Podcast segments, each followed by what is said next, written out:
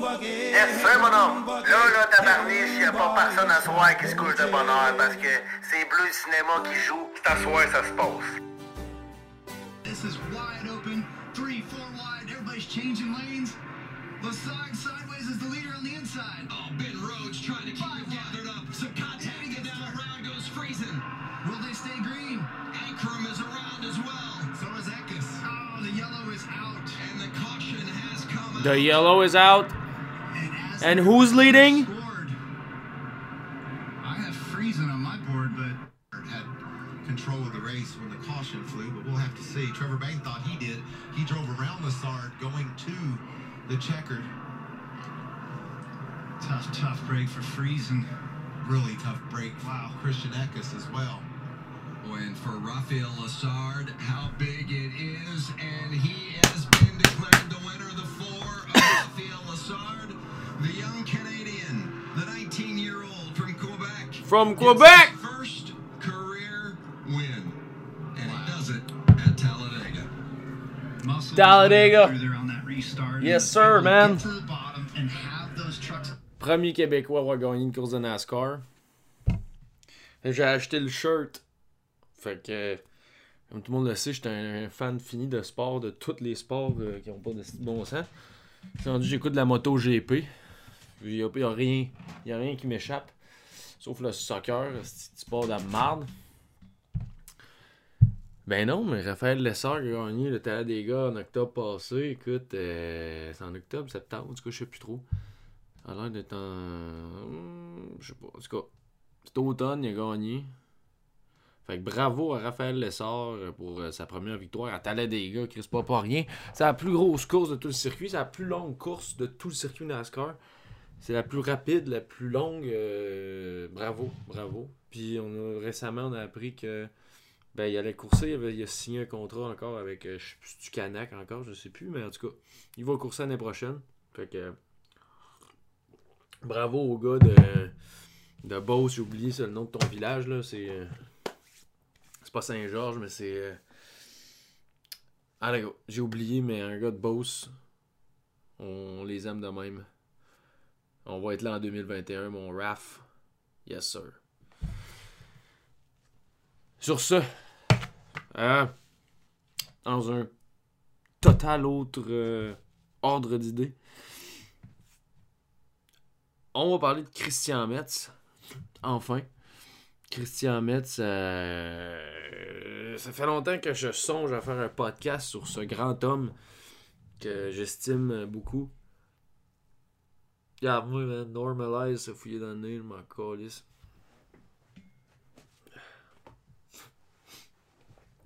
Mais non, Christian Metz, ça fait longtemps que je parle de Christian Metz. Écoute, euh, moi, euh, j'ai découvert Christian Metz au courant de la dernière année. Je savais déjà c'était qui, mais j'ai vraiment lu euh, beaucoup de son stock. Là. J'ai pas tout lu, mais j'ai lu pas mal d'affaires.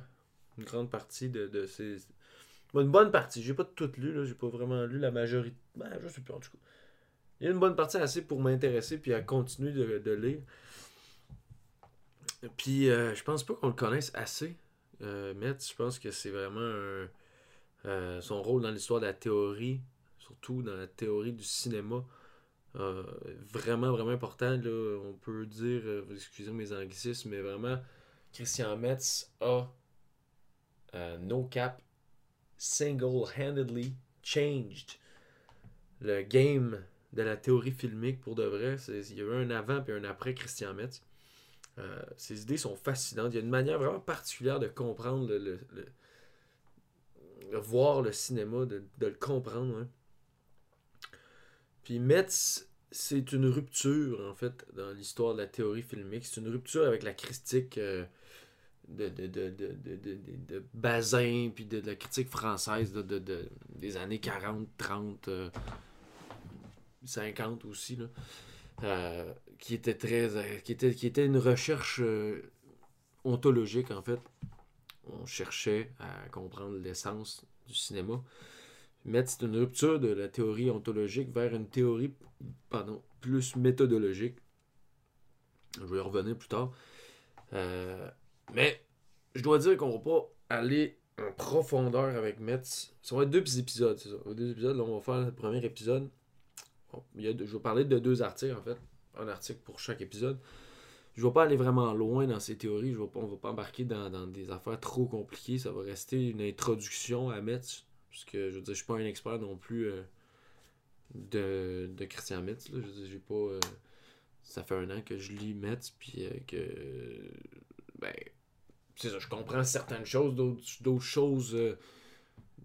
ben, il y a encore des zones d'ombre. Il va falloir que je travaille plus, je, je, je, relise plusieurs fois. Je veux dire, c'est quand même compliqué, mais... Enfin. Christian Metz est surtout connu pour son signifiant imaginaire. Euh, Signifiant imaginaire, fuck. En tout cas, ouais. Signifiant imaginaire. Right here. Euh, qui est un livre vraiment, vraiment, vraiment nice. Mais euh, c'est un livre.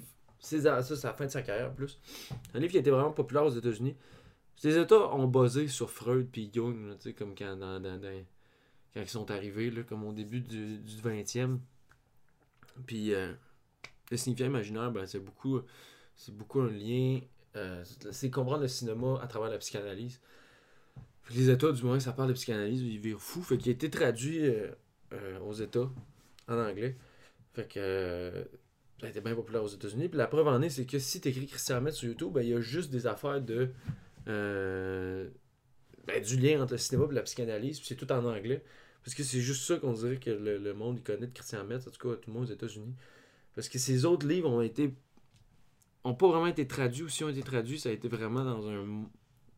Ça n'a pas été bien traduit. Là. Un livre comme celui-là, ici, Langage et cinéma, ça a été traduit en anglais, puis c'est, horrible. Puis euh, la traduction est vraiment pas bonne. Fait que. euh, ben, c'est. Pas très connu euh, autrement, à part, en français. Puis même euh, en français, ben, on peu- On le voit pas beaucoup à l'université. Enfin, on dit que, on m'a dit que c'est à cause que je vais à Concordia qu'on on voit moins Metz, alors qu'à l'université de Montréal, il enseigne plus. Bon, je sais pas. Enfin. Mais personne parle de ses écrits d'avant. Genre des essais sur la signification du cinéma, langage et cinéma. Euh, on parle pas souvent de ça. Euh, mais maintenant, Bleu Cinéma s'en charge, va s'en charger. On parle de ce que le monde parle pas. Ici. Fait que, yes sir. Euh, je vais commencer avec une petite biographie de Matt juste pour connaître un peu mieux ce personnage-là. By the way, je dois beaucoup des connaissances de ce podcast-là à M. Martin Lefebvre, enseignant à l'Université Concordia. Euh, fin expert euh, de Christian Metz. Euh, il a écrit beaucoup sur Metz, sur ses, il a écrit sur ses écrits. Comme il a écrit, je veux dire, il a accès à ses archives qui sont encore confidentielles. confidentielles. C'est le seul, dans le fond, c'est la planète qui a accès à ses archives. Puis, euh, je donne un cours, by the way, à un séminaire sur Metz puis le structuralisme hum, à Congo. Puis, euh, c'est vraiment intéressant. Puis, on, nous montre certaines pièces, des, des papiers que, que Metz a écrit en main. là. Lui, il a accès à ça. Fait que je dois beaucoup à Martin pour ça. Fait que merci, Martin. Je l'ai même appelé avant, il y avait quelque chose que je comprenais pas. J'ai appelé, j'ai demandé, hey, si je comprends pas cette affaire-là, peux-tu m'expliquer? Expliqué, là tout va bien. Christian Metz, biographie. Christian Metz est né à Béziers, dans le sud de la France, en 1931. Euh, ben après ça, il a écrit sur le cinéma toute sa carrière, puis ben il est mort. Non, c'est pas vrai, c'est une joke. Quasiment trop vite, là, la petite biographie. Non, il est né à Béziers, il est resté là jusqu'à 20 ans. Après ça, après ses études de base, il est rentré à la prestigieuse École normale supérieure en lettres classiques. Euh, ça dire c'est du grec puis du latin. Puis l'école normale supérieure, là, c'est pas, euh, je dis prestigieuse, c'est pas n'importe quelle école. Très difficile de rentrer là. C'est une école d'érudition. Ça prépare les élèves à, à la recherche là, scientifique appliquée, très. Ben, pas appliquée, ben oui. euh, en tout cas, c'est de l'érudition. Les le monde, c'est dur de rentrer là, c'est très difficile. Bazin, André Bazin, que je viens de parler, a été refusé à l'école normale supérieure. Puis justement, euh, M. Lefebvre, qui en a connu certains, des normaliens, on les appelle les normaliens, ceux qui sortent de l'école euh, normale supérieure. Pour en avoir connu quelques-uns, me disait que était toujours surpris par la, la, leur, capacité de synthèse, puis le niveau de leur érudition, c'est vraiment incroyable apparemment. Dans un sens, ben incroyable, je sais pas des super-héros, mais d'être capable de synthétiser énormément de matériel, puis de- d'expliquer, puis de, comprendre. Le niveau de compréhension est très haut.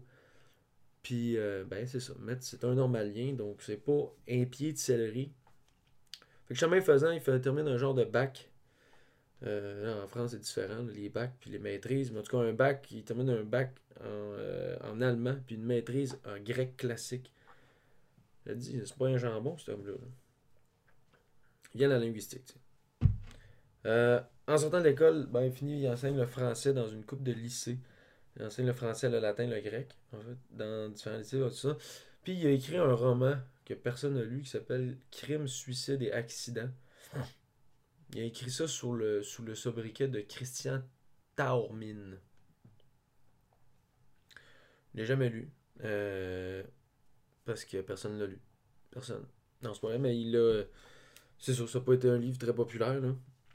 Puis, euh, à peu près dans ce temps-là, finalement, il a, euh, il a décidé d'entreprendre un doctorat d'État. Un doctorat d'État. On est à peu près en. euh, juste pour donner un, barème. Son doctorat d'État, c'est en 61. Puis, euh, il a fini l'école en 55. C'est ça. Fait que, 5 ans après, il décide d'entreprendre un doctorat d'État. Le doctorat d'État, je pense que ça existe. Ça a existé, c'est parti, c'est revenu. C'est reparti, je pense. Mais c'était comme un énorme doctorat de comme euh, au-dessus de 1000 pages. Là, ça avait pas de bon sens. Ben, c'est que ça n'avait pas de bon sens. C'était une grosse recherche. Puis Metz, ben, euh, ben, il avait décidé de faire ça. Ok, hein, mélangé. Bon. Euh, c'est ça, il avait essayé, en fait, il voulait faire un, un lien entre le mouvement de filmologie puis la linguistique saussurienne. Euh, le mouvement de filmologie, by the way, qui est euh, un précurseur de ce que Metz puis tous ces théoriciens-là vont devenir par la suite. Le mouvement, en fait, eux autres, la filmologie avait starté une revue qui s'appelait la Revue internationale de filmologie. Ça startait, je pense, en 47. Puis c'était vraiment ben, de la filmologie. C'était, la science du film. Euh, fait que... Mais on n'était pas encore euh, dans une méthode autant... euh, C'était différent de la recherche de, de Bazin, puis de Epstein, puis de, des Dulac, de Luc, puis tout ce monde-là. Mais en même temps, c'était pas autant méthodologique que, euh, que Metz, puis c'est, eux qui ont suivi Barthes ou peu importe. On n'était pas. Il n'y avait pas encore la linguistique d'entrer dedans, la sémio, toutes ces affaires-là. On s'intéressait quand même au cinéma en tant qu'objet, euh, en tant que signifiant, mais pas tant que ça. Mais ils sont des précurseurs, la filmologie. Finalement, à peu près à la même époque, là on est rendu en, 60, en 62, juste un an après.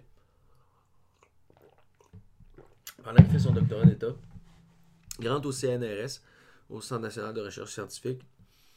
Puis, euh, il en découle de là son entrée en tant qu'enseignant à l'École pratique des hautes études de Paris, avec euh, Barthes, Grémas, Lévi-Strauss, Émile Benveniste, euh, qui enseignait Foucault, enseignait là. Euh, toute le- toute la belle gang des, que les Américains aiment appeler la French Theory. Il a, enseigné là. Euh, il a enseigné là toute sa carrière. Il a écrit euh, dans la revue Communication. En fait, ils ont créé la revue Communication. J'en ai deux exemplaires. Ben, c'est pas. C'est des, des rééditions, mais Communication ici.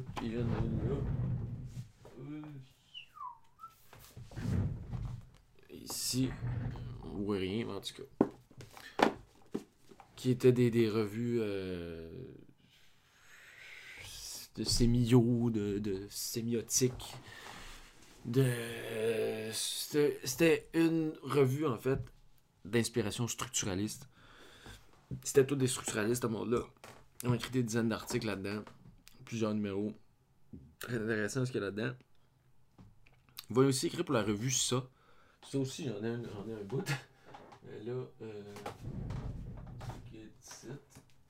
Ça, c'est. Ça, je l'ai même pas, ça, je l'ai même pas ouverte encore. Et ça, c'est. Euh... Regarde, c'est lui, Metz. Calice, c'est qu'on voit rien. Regarde, c'est lui, Metz. C'est moi le beau bonhomme. Hey, c'est ça. Tabarnak, hey. C'est ça que ça a l'air d'un normalien des années 60.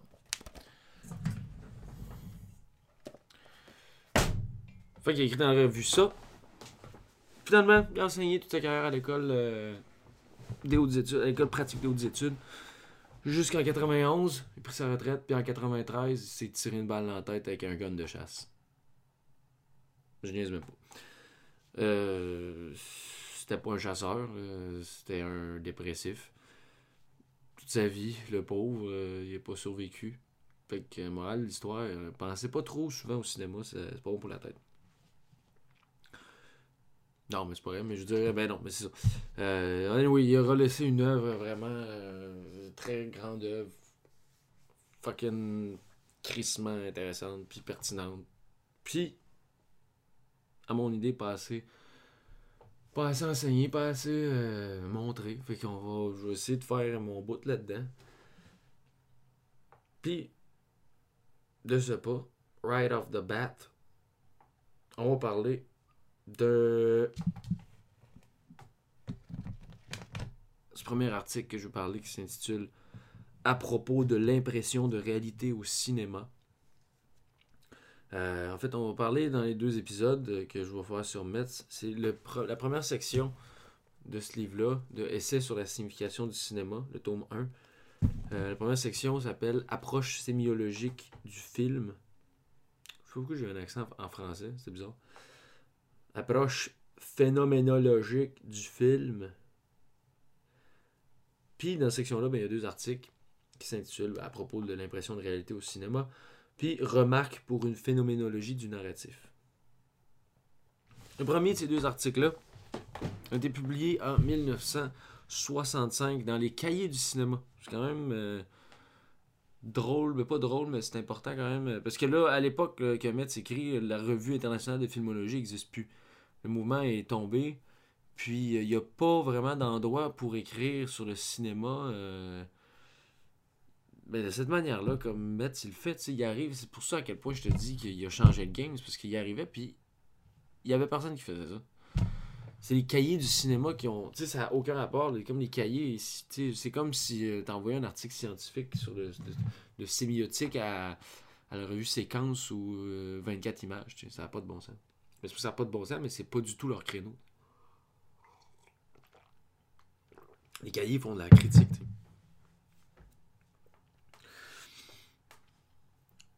Ça correspond, euh, ces deux articles-là correspondent au début de la carrière de Metz, euh, qui était une période qui a vraiment été beaucoup marquée par la phénoménologie.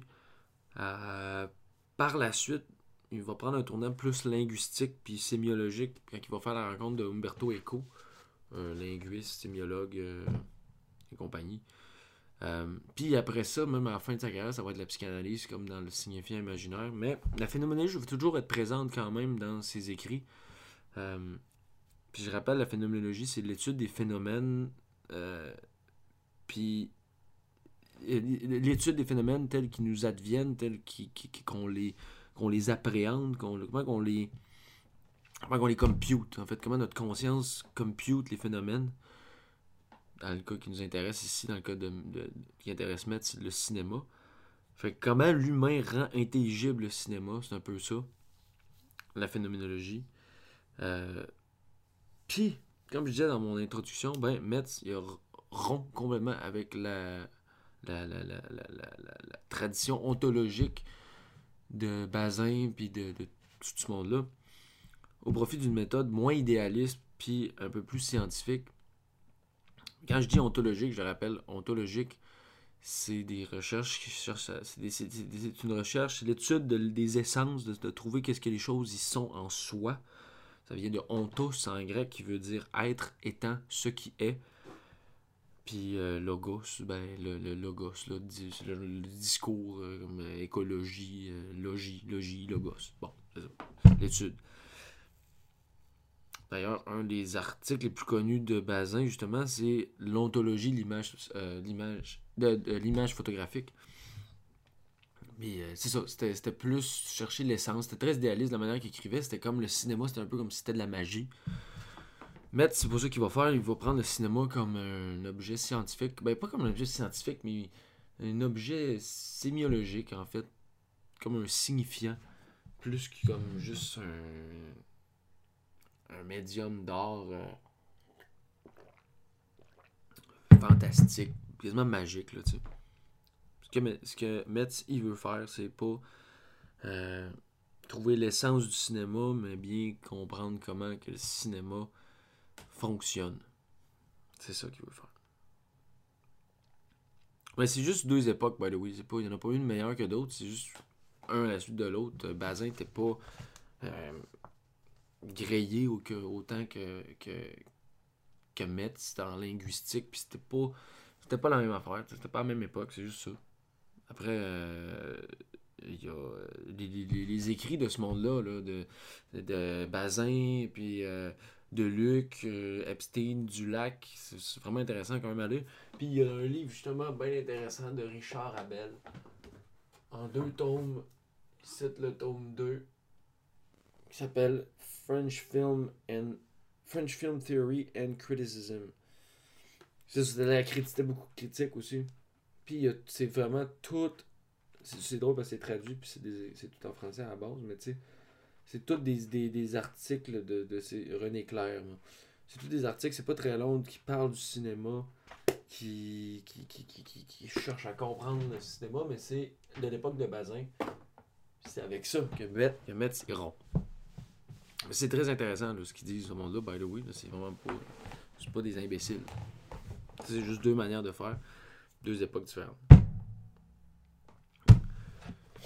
On va commencer, je vais plonger directement dans le livre, de, dans l'article de Metz. Euh, après, page 13. C'est le début de l'article en fait. Va lire, je vais lire ça. Juste pour. euh, ben, ça exprime vraiment ce que j'essaie de dire. À propos, euh, excuse, à propos, de l'impression de réalité au cinéma. À l'époque où le cinéma était quelque chose de neuf et d'étonnant, où son existence, était, à soi seule un problème, la littérature cinématographique prenait volontiers un tour théorique et fondamental.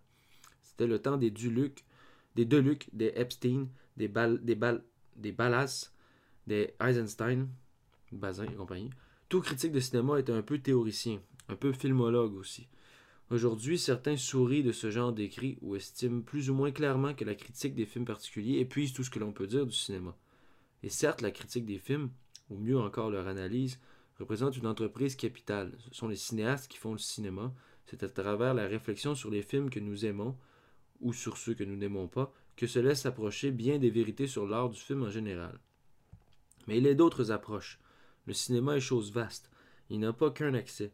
Pris dans son ensemble, le cinéma est d'abord un fait, et comme tel, il pose des problèmes à la psychologie de la perception et de l'intellection, à l'esthétique théorique, à la sociologie des publics, à la sémiologie générale. Tout film, bon ou mauvais, est pour commencer un morceau de cinéma, au sens où l'on parle d'un morceau de musique. En tant que fait anthropologique, le cinéma présente un certain nombre de contours, de figures et de structures stables qui méritent d'être directement étudiés. Le fait filmique dans sa réalité la plus générale est trop souvent considéré comme allant de soi, et pourtant, il reste tellement de choses à dire. C'est l'étonnement devant le cinéma, comme le dit Edgar Morin, qui nous a valu quelques-uns des ouvrages les plus riches qui aient été consacrés au septième art. Ensuite, Matt continue en disant Parmi tous ces problèmes de théorie du film, un des plus importants est celui de l'impression de réalité qu'éprouve le spectateur devant le film.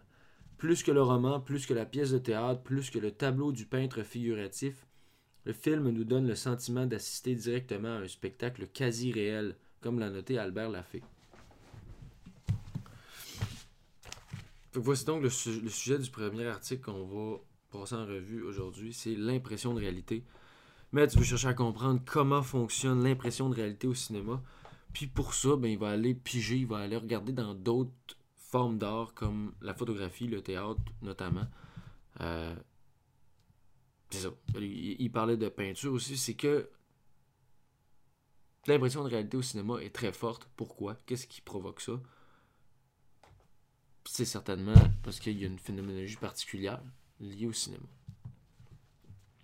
Metz commence en rappelant premièrement que la, en rappelant la grande popularité du cinéma qui est pas euh, pas banale. Comparativement à celle du roman ou du théâtre, le cinéma est beaucoup plus populaire. Euh, le cinéma est très proche de la notion de grand public. Il, échappe complètement au divorce de l'art et du public. Puis il impute euh, ce- ce- ce- ce- ce- cet évitement du divorce entre l'art et le grand public au fait que le cinéma a euh, une grande impression de réalité. Une grande impression de réalité. En fait, c'est que le cinéma a le pouvoir de rendre crédible le film le plus insolite au plus réaliste. Il fait croire tout. Metz a une belle formule pour ça. Il dit Une œuvre fantastique n'est fantastique que si elle convainc, sinon elle est simplement ridicule. L'efficacité de l'irréalisme au cinéma tient à ce que l'irréel y apparaît comme réalisé et s'offre au regard sous les apparences du surgissement événementiel, non de la plausible illustration de quelques processus extraordinaires qui seraient purement conçus. On continue plus loin en disant Les fantastiques créatures de King Kong ont été dessinées, mais ces dessins ont ensuite été filmés. Et le problème pour nous commence là. C'est ça. C'est que le cinéma a un pouvoir de rendre réel ce qui est. Euh, wow. C'est pas ça pas chier. Ça pas chier. Euh, de rendre réel ce qui est. euh, ce qui est complètement irréel. Puis on y croit. Donc, autrement dit, la forte impression de réalité au cinéma qui attire les grandes foules relève de ce surgissement événementiel-là qui est si particulier, c'est-à-dire du pouvoir au cinéma à rendre crédible peu importe ce qui est filmé. Le réalisme des marionnettes de King Kong et euh, le réalisme des marionnettes là, qui ont été conçues, l'espèce de. c'est l'objet. On sait que le premier King Kong, ça a été tourné en stop motion, c'est des petites marionnettes qui bougent. Le réalisme de ces marionnettes-là, en tant que tel, est complètement irrelevant. Je veux dire, c'est pas là que le réalisme, il- il- c'est pas là que le cinéma score. Le réalisme que le cinéma donne aux marionnettes, c'est ça, c'est le réalisme que le cinéma donne aux marionnettes après. C'est pas la, marionnette qui, donne le réalisme du cinéma, c'est le cinéma qui donne le réalisme aux marionnettes. C'est ça, c'est le véhicule filmique en tant que tel qui rend les choses réelles qui est important. Pas les sujets, les choses, les, les- choses à l'intérieur du film, c'est pas ça qui est important. Le problème, comme il dit, ça commence là, du moment que le projecteur part, puis qu'on regarde le cinéma nous advenir. Voilà. Donc là, il part, puis il dit, il va comment, il va, euh, pour comprendre l'impression de réalité particulière euh, au, au cinéma, Metz va parler de la photographie. Euh, définissait la photographie comme un avoir été là. Un avoir été là. Ou comme euh, je disais dans un dans un des derniers épisodes de, de Bleu Cinéma, épisode 23, je pense, sur la chambre claire, Barthes disait que c'est un ça a été. C'était la- la- le noème de la photographie, c'est ça a été. La photographie fonctionne comme ça. C'est avoir été là. Donc ça montre, la photo, regarde une photo, ça montre un ici et autrefois. Par exemple, une photo. Une photo ici, c'est une photo de, de- d'un, euh, d'un lac à cette île que j'ai pris. C'est une photo que j'ai pris. Bon. C'est ça qui est paradoxal dans la photographie. C'est que ce qui est paradoxal puis d'irréel dans la photographie, c'est que l'objet, il est là, mais euh, il vient du passé. Quand je regarde la photo, je regarde le lac. Le, lac, il est présent à ma conscience en ce moment. là. Mais son temps ne l'est pas du tout. Il est absolument pas en ce moment, le lac. Mais il est là, présent parmi nous. Fait c'est ici et autrefois. C'est la photographie. C'est pour ça que la photographie est jamais vécue comme une, comme une illusion véritable. C'est ce que Barthes disait. La photo montre un objet qui nous apparaît ici, mais qui n'est pas présent maintenant. C'est un ici et autrefois.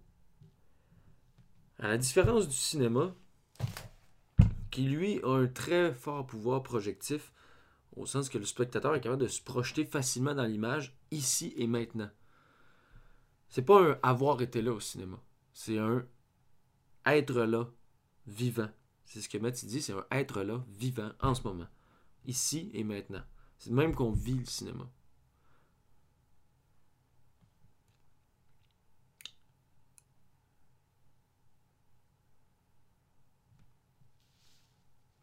Puis, euh, j'ai un typo ici, là. Excusez-moi.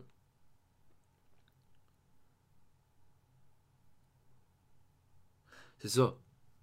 C'est à cause de ce, ce être-là vivant, ce être-là du cinéma, que le, cinéma a une grande facilité à, embarquer dans la fictionnalité puis dans la narrativité. Parce que la photographie a beaucoup plus de difficultés euh, à atteindre.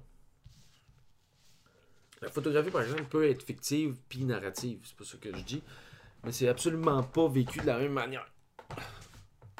Aïe. C'est absolument pas vécu de la même manière. Quand on regarde une photo, par exemple, euh, euh, un, photographe que j'aime bien qui s'appelle Grégory Crutzen fait des photographies. Je vais mettre un- une photo là, par exemple, juste pour vous montrer. Euh, si vous êtes sur. euh, si tu écoutes ça en, audio, va Google Grégory Crutzen sur Google Images. Euh, c'est de la photographie qui est narrative, qui est fictive et narrative. Mais on participe pas à la photographie de Crutzen euh, de la même manière que si on avait un film de sais. Si une photographie de Crutzen avait été mise en film, euh, ce serait pas du tout. là, notre réception changerait complètement. La différence entre une photographie de Crutzen, par exemple, puis un hypothétique film de lui aussi, tient à une différence. C'est qu'il y a du mouvement. C'est le facteur le plus important, puis le qui différencie le plus une photographie fixe, puis une image en mouvement, qui est le cinéma. Euh, L'impression. Ça, bon, en lien avec le mouvement, l'impression de réalité, on revient un peu là, l'impression de réalité est paramétrée par deux facteurs. C'est la ressemblance de l'objet représenté avec l'objet en soi, puis le niveau de perception, c'est-à-dire à quel point la perception de l'objet représenté est réalisée et rendue réelle, euh, à quel point nous on participe, on, est, notre perception est, forte. Donc l'impression de réalité est gérée par ces deux paramètres-là, la ressemblance avec l'objet, puis notre niveau de perception. La forte impression de réalité au cinéma tient au fait que le mouvement donne une forte ressemblance avec l'objet représenté, puis, du coup, provoque un haut niveau de participation, de perception. Le mouvement fait en sorte qu'on perçoit l'objet représenté comme très réel, puis ça lui donne une corporalité. Les deux sont très imbriqués entre les deux. Euh, le mouvement donne une ressemblance, puis le mouvement en soi, le mouvement est nous apparaît comme réel. C'est pour ça. Le mouvement aussi, ben, il tue le- le- l'autrefois de la photographie. Parce que le mouvement, bien que, le, cinéma, ce soit des, images qui ont été là, le cinéma, c'est quand même une suite d'images. Euh, le mouvement actualise les objets anyway. Il les, il les rend réels, il les rend actuels. Lire un, petit quote, une petite citation pour bien comprendre. Parce que là, Bart va, euh, euh, Metz va plus loin en disant que, bon, comme je viens de dire, le mouvement rajoute à la ressemblance de l'objet puis il augmente le niveau de perception. Mais encore, allons plus loin, Metz dit. La photographie fixe est en quelque sorte la trace d'un spectacle passé, comme le disait André Bazin. On s'attendrait à ce que la photographie animée, c'est-à-dire le cinéma, soit ressentie de façon parallèle comme la trace d'un mouvement passé. En fait, il n'en est rien, car le spectateur perço- perçoit toujours le mouvement comme actuel, même s'il reproduit un mouvement passé. de sorte que la pondération temporelle dont parle Roland Barthes, la pondération temporelle, c'est l'autre fois, c'est cette impression d'un autre fois qui irréalise la visée d'une photographie, cesse de jouer devant le spectacle d'un mouvement. Les objets et les personnages que nous donne à voir, à voir le film n'y apparaissent qu'en effigie, mais le mouvement dont ils sont animés n'est pas une effigie de mouvement. Il apparaît réellement. Le mouvement est toujours réel.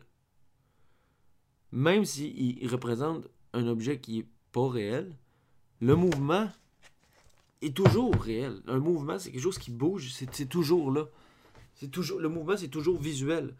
Qu'une chose soit réelle ou pas, le mouvement va toujours l'être. Va toujours être réel. Euh, donc, il dit il ne suffit donc pas de constater que le film est plus, est plus vivant ou plus animé que la photographie, ni même que les objets y sont plus corporalisés. Il y a davantage. Au cinéma, l'impression de réalité, c'est aussi la réalité de l'impression, la présence réelle du mouvement. C'est pas juste une impression de réalité liée au, à la ressemblance de l'objet puis à un niveau de perception, c'est aussi le fait que c'est pas une impression de réalité uniquement, c'est la réalité de l'impression du mouvement. Il est réellement là le mouvement.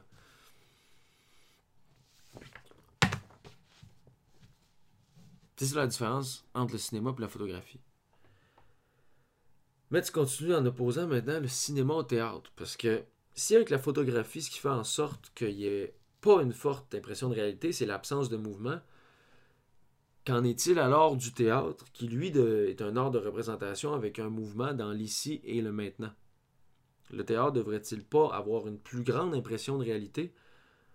Pourtant, c'est pas le cas. Le théâtre n'a pas le même degré d'impression de réalité que le cinéma. Le théâtre en fait, euh, est en fait trop réel pour la fiction. J'ai des, des fautes, ça mélange. Excusez-moi.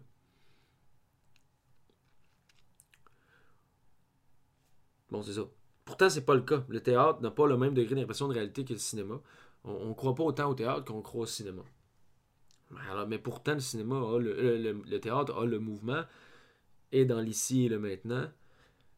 Pourquoi? Pourquoi on- le théâtre nous advient pas de la même manière que le cinéma? Donc c'est ça, c'est que le théâtre en fait est trop réel pour que la fiction soit ressentie comme réelle. Mais tu donnes un exemple par exemple euh. Il donne un exemple par exemple.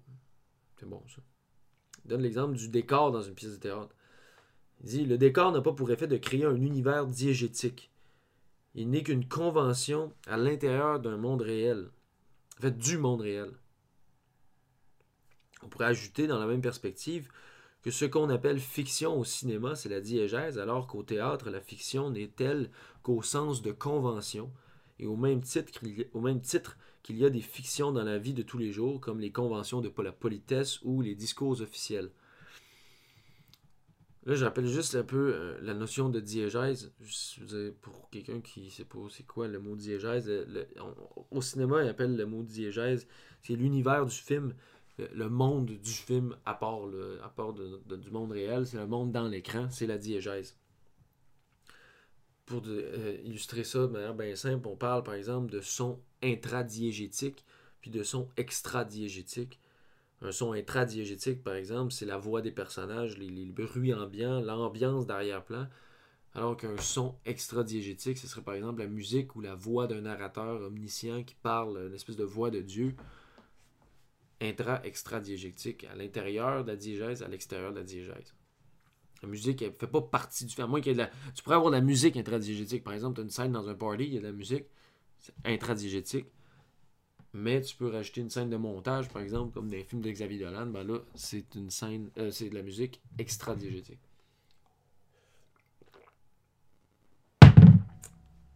Donc au théâtre, il n'y a pas de diégèse, à l'instar de la diégèse qui est présente au cinéma.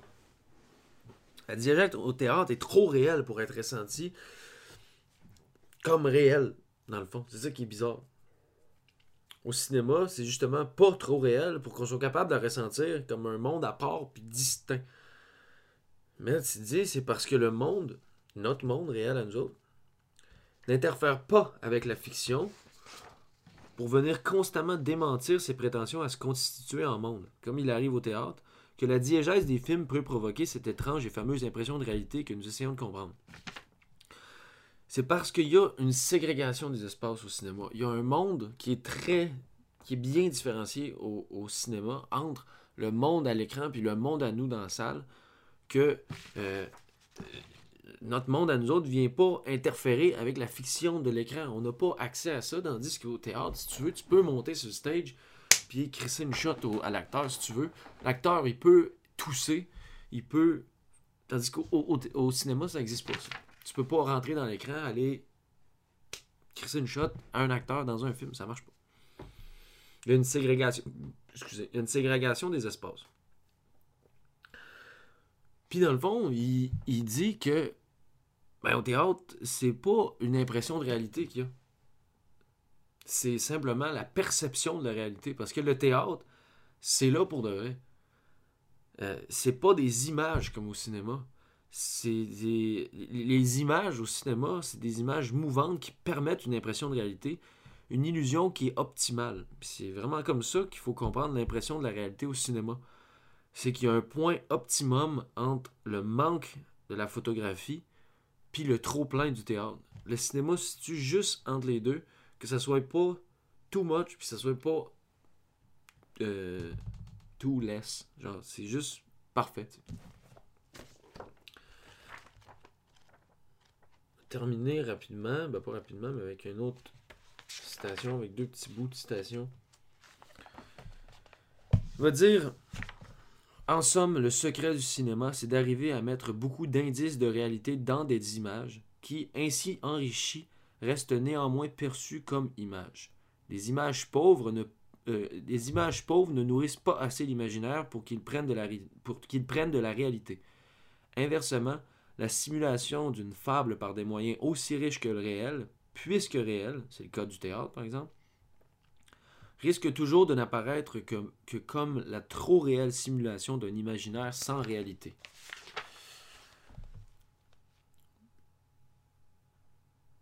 Euh, C'est ça. Metz termine son texte en disant Ces quelques lignes voulaient seulement rappeler un aspect parmi d'autres du problème de l'impression de réalité au cinéma. Le secret du cinéma, c'est aussi cela. Injecter dans l'irréalité de l'image la réalité du mouvement et réaliser ainsi l'imaginaire jusqu'à un point jamais encore atteint.